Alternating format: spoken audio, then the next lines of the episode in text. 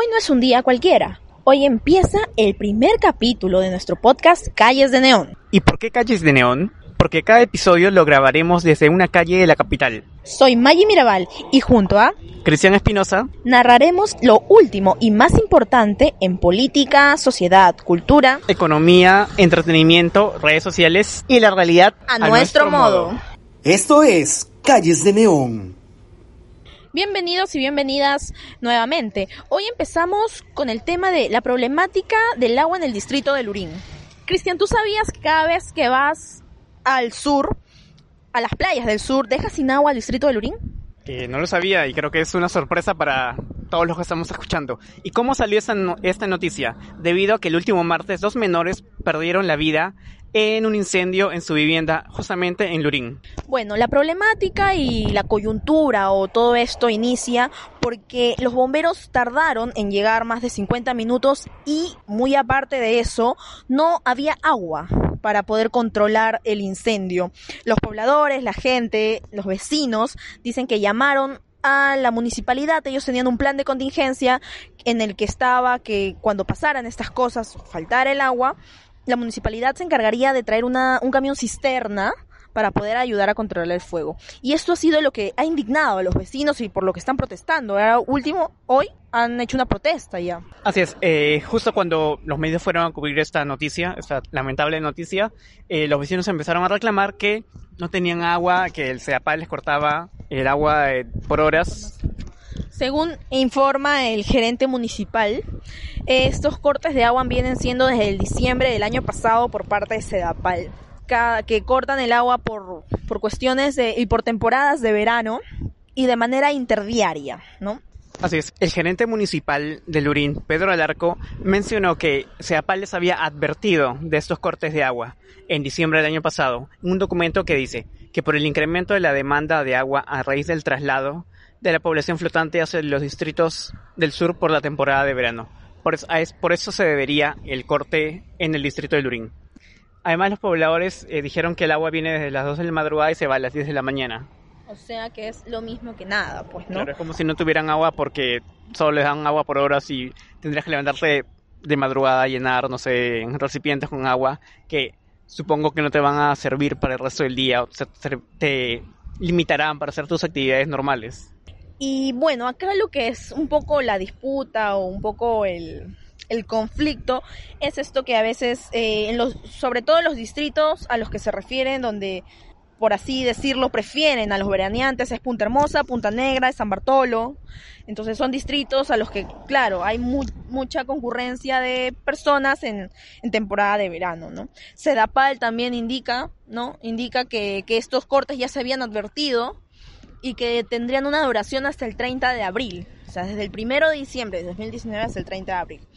Entonces, yo creo que y lo que vamos a ver acá es una cuestión de cómo se pueden manejar estos temas con la sociedad, ¿no? Cómo el agua es fundamental para cualquier servicio sanitario, higiénico, de alimentación que puede faltar, ¿no? En este distrito y que ahora han cobrado vidas, no, no porque no haya agua, no porque el problema sea que se le cortó el agua y el incendio mató a los niños, no, sino porque hay emergencias que se tienen que cubrir.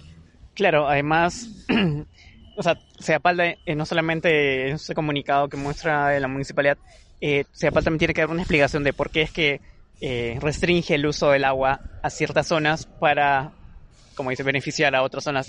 se supone que todos los años los veraneantes van a esas zonas, a, las playas, y no es que se, no puede ser posible que se les restringe el agua a los vecinos de Lurín para darle preferencia a otros vecinos. O sea, es ilógico, es como decirlo, yo voy a un parque en en Surco y no le van a cortar el agua a los vecinos de esa zona para darme el agua a mí que voy a la piscina. Claro, además otra, otro tema es este de, del que los bomberos llegaron 50 minutos después de que se inició o los vecinos alertaron. Claro que los, la unidad de bomberos que llegó no fue la unidad correspondiente al distrito, ¿no? Sino fue una unidad de otro distrito. ¿Por qué? Porque como ya sabemos las condiciones de los bomberos, bueno, eh, la unidad de bomberos de Lurín no se encontraba abastecida. Así es, eh, lo que ha dicho la unidad de bomberos de Lurín es que ellos no contaban con personal para que maneje los, la, movilidad. eh, aduciendo que solamente ten- tenían tres personas y necesitan como que seis para poder movilizarse y también mencionaron que habían advertido eso a la municipalidad el año pasado en julio y habían eh, vuelto a advertirlo en, en enero de este año para que la municipalidad les proporcione personal para conductores porque según manifiesta incluso el, el director del el Cuerpo General de Bomberos hay en su mayoría las personas que están, como bien sabemos, en el cuerpo de bomberos son voluntarios, pero si bien tienen dos personas que eran contratadas, que eran los choferes, pero les faltaban adicionalmente cuatro personas más. Claro, en conclusión, en realidad, acá hay un, un sinfín de autoridades que, como se diría coloquialmente, se tiran la pelota. El daño ya está hecho, las situaciones están dadas, pero en realidad lo que se quiere y lo que se ve ahora es, bueno, una indignación, ¿no? Por parte de los vecinos. Punto uno, porque a causa de esta restricción de agua, para empezar que, bueno, se da pal, si llamaron a los bomberos, tal vez si se comunicaron con ellos, tal vez debió habilitar, ¿no? Debió, debió habilitar, debió abrir las, bueno, el conducto del agua, no lo sé, pero, pero se- que se debió hacer algo, se debió hacer, se debió actuar, ¿no? Igual con la compañía de bomberos, de repente, nos todos sabemos la condición en la que están, en la que trabajan, no solo en ese distrito, sino en, A nivel en- nacional. a nivel nacional, pero decir que no fueron porque les faltaba un chofer también es un poco, yo creo, cuestionable, ¿no? No sé qué vayamos a decir que ninguno sabía manejar. Bueno, yo creo, pienso yo, nosotros acá, como ya dijimos, este es nuestro podcast, en el que contamos la realidad a nuestro modo, que también hay cositas que, que regular ahí. No todos podemos ser víctimas o no todos podemos ser eh, héroes, ¿no? Claro, y además este, esa situación lamentable, o sea, deja a la vista el, lo que se aparece haciendo de restringirle el agua, o sea, que es un derecho a los vecinos aquí de Lurín, y también que los bomberos no tienen personal, que los bomberos piden el personal de la municipalidad, la municipalidad no les responde, piden- se lo piden nuevamente, la municipalidad no, se- no les hace caso, y lo único que hace la municipalidad cuando los, los vecinos, eh, como Maggie decía, llaman eh, pi- eh, por la emergencia es enviar una cisterna ya, pero una cisterna no está, el personal de la municipalidad no está Y no es- capacitada para claro. apagar incendios al igual que los bomberos, o sea, y no es lo adecuado. Lo adecuado debería, debería haber sido eh, coordinar ya sea con el gobierno, con la municipalidad de Lima, con el gobierno central, para cubrir esas plazas que necesitan los bomberos, porque vamos, todos sabemos que el- la labor que cumplen los bomberos es sumamente necesaria ante cualquier emergencia. Claro que sí. Y bueno, lo que se espera ahora es que las autoridades ya se pongan a derecho, que dejen de, de pelotearse, ¿no? De Claro, pelotearse la culpa. y que sea Y pal- que o sea, eh, diga, eh, com- eh, eh, asuma su responsabilidad, diga por qué es que se le está cortando a los vecinos de, de esas zonas de Lurín. O sea, además, hasta ahora, al menos no tenemos otros reportes de otras zonas, otras que, denuncias claro. a las que también se les esté cortando el agua. Si Ah, hay otros distritos a los que les está cortando el agua y de repente no lo hemos dicho, y, y que no han sido avisados por sea, porque al igual que cuando cortan el agua, cortan la luz por alguna emergencia o por alguna obra, se supone que Sedapal o Luz del Sur o quien sea, le tienen que advertir, le tienen que anunciar ya sea lo- 24 lo hacen, 48 claro, horas lo antes. hacen a nivel nacional por un comunicado público, lo hacen en, en diarios, ahora los hacen en redes sociales, ahora es muchísimo más fácil comunicar.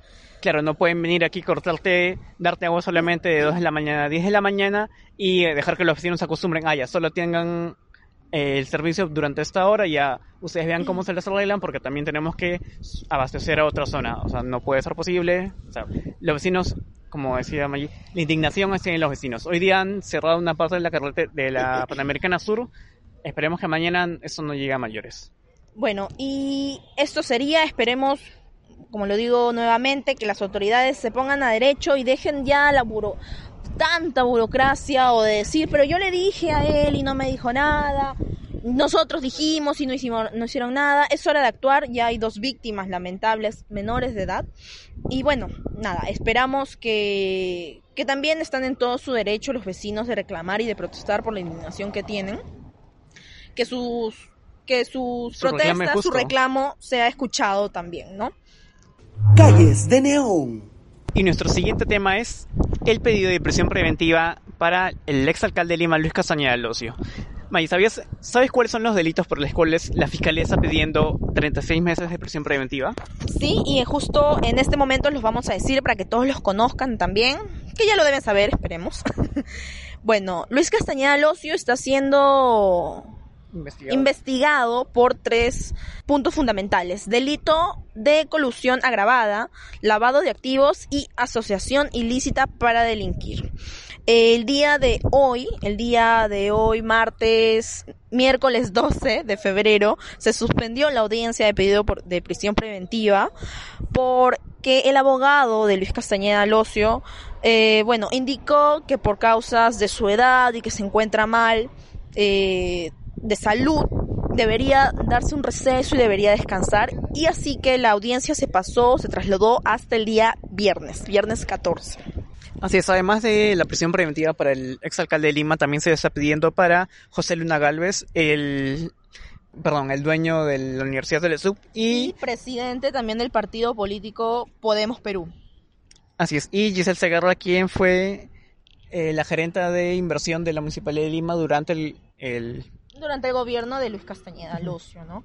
A ellos, bueno, se les involucra, sobre todo a, Lu, a José Luna Galvez, se le involucra por el lavado de, dinero que fue a través de él por, la, por, el- caso de OAS. Claro, y lo que sostiene la fiscalía es que eh, Castañeda se, se habría valido de José Luna para ocultar ese dinero que venía de Odebrecht y de OAS a través de, como hemos visto en las denuncias periodísticas, eh, entre- pagarle con cheques por a- supuestos servicios académicos al exalcalde de Lima. Claro. Tenemos también a Giselle Segarra, que ella era, ¿no? Gerenta de promociones. De la- promoción de inversión de la Municipalidad de Lima. Ella, bueno, también se sabe, ¿no? Por, por investigaciones periodísticas, ella mantenía relación directa con Le- el presidente, con el expresidente presidente de OAS, Leo Piñeiro. Leo Piñeiro, exactamente. Y bueno, también por todos estos delitos. Así es, el, justo el viernes, como decía Maggie, se va a ver eh, qué decide el Poder Judicial en cuanto al pedido de la Fiscalía, si le da 36 meses de prisión a los tres investigados. Eh, la Fiscalía hoy día ha sustentado que ninguno de los tres tiene arraigo, eh, eh, fam- laboral, familiar. familiar. Incluso José Luna Galvez tiene varios movimientos migratorios, lo que podría presuponer eh, que pueda huir de la justicia. Claro, ¿no? Y es como un dato curioso, ¿no? Que dio a conocer este que dio a conocer José Luna, ¿no? Que sustentaba como arraigo Político. como arraigo político la reunión que tuvo con el presidente Ma- Martín Vizcarra por pertenecer al partido político, por ser presidente del partido político y esta reunión que se hace después de las elecciones donde eh, se escogió al nuevo Congreso de la República, ¿no? Entonces me parece bien Como que un poco jalado de los pelos. poco ya la- descarado Sí. también del señor, ¿no? Como se sabe, bueno, ya él tiene bastante fama de... de antecedentes eh, que hacen dudar de su calidad de buen ciudadano. Exactamente.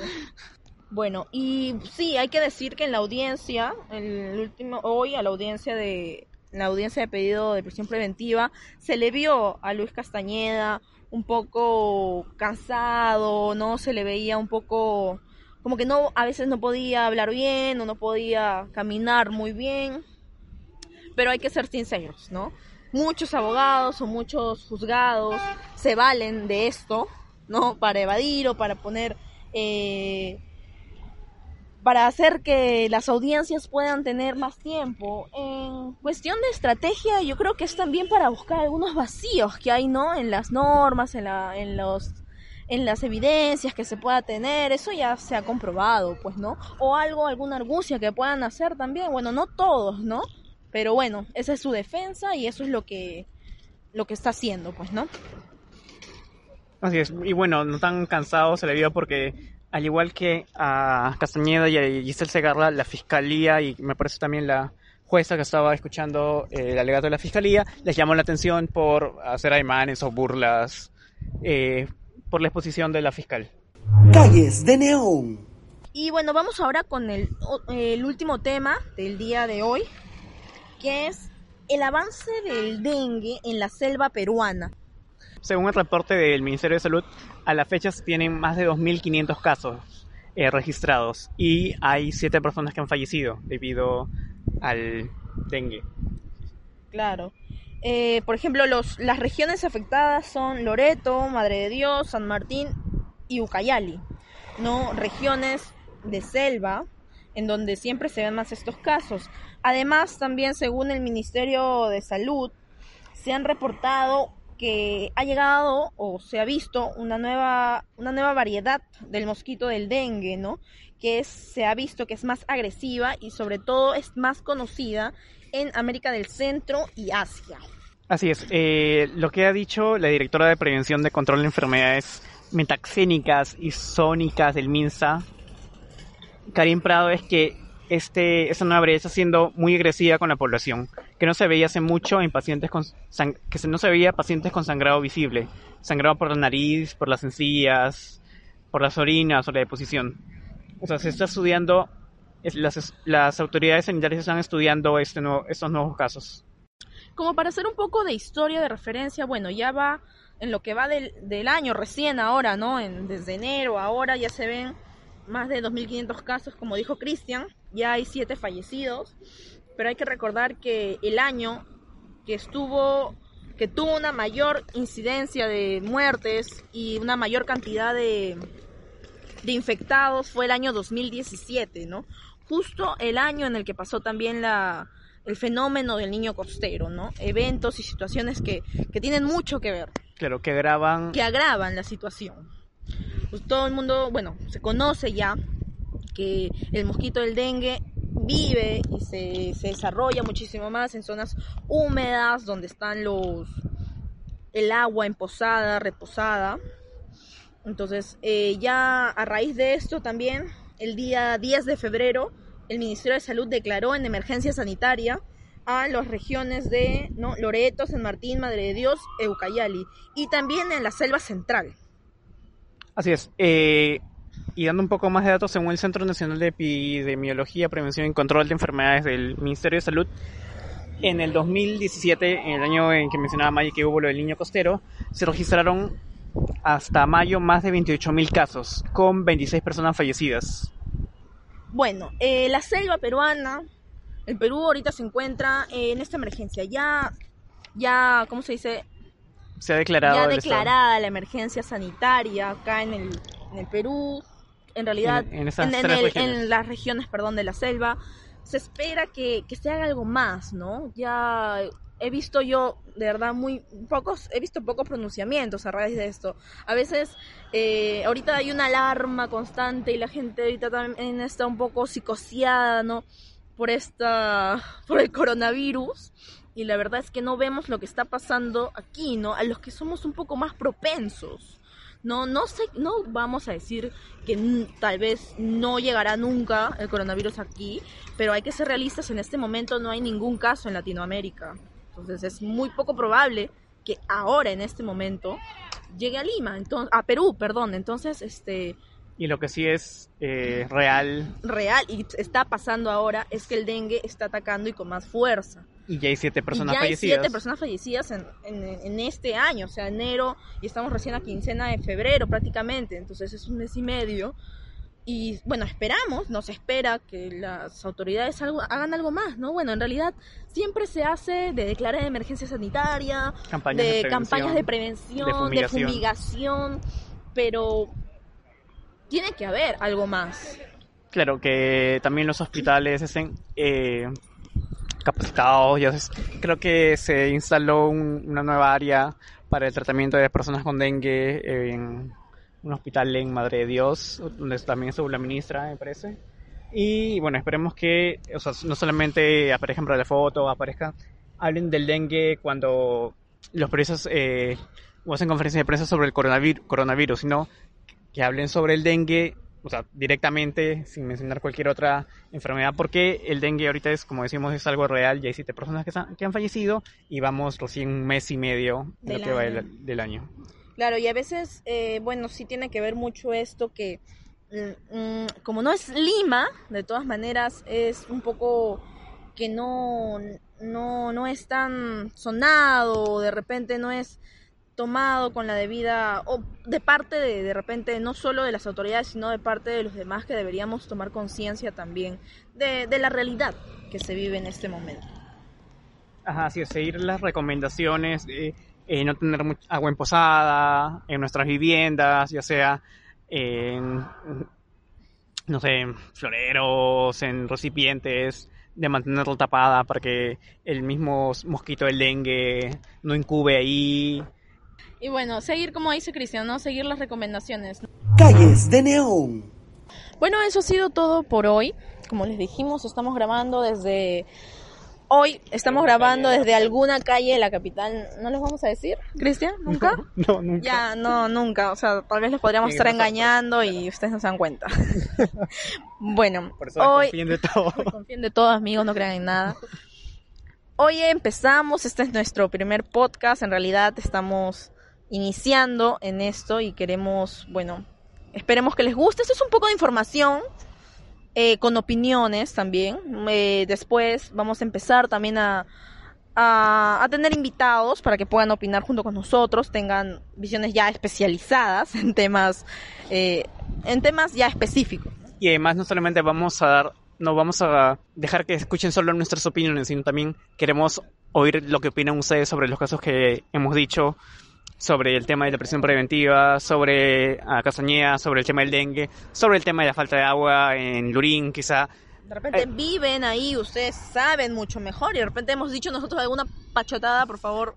O viven en alguna otra zona de Lima y que también pasa por ese problema de falta de agua, de cortes inesperados, sin, sin previo aviso. Así que cualquier comentario, cualquier incluso denuncia o opinión, pueden escribirnos en nuestras redes sociales. Estamos como arroba calles de neón en Facebook, en Twitter y, en Instagram. Instagram, exacto.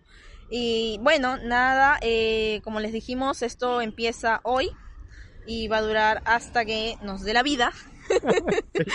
y bueno, comentarles un poco que nosotros nos llamamos calles, calles de neón porque bueno, somos personas que nos gustan mucho las calles, las ciudades y bueno, neón porque en realidad quienes viven en Lima, quienes somos de Lima sabemos, o Lima metropolitana al menos, sabemos que estamos infestados de esas luces, de la publicidad, que De la los negocios. de los negocios, de los chifas, De los carros, de los hoteles, de, sí, de los sex shops, o sea, de los centros comerciales también. sí, esas luces que, que no te dejan ver el cielo bien porque te nubla todo y, o sea, hay que ser realista. Una vez me dijeron a mí que si acá en Lima salen las estrellas por tanta luz asquerosa que hay, ¿no? Tanta luz artificial.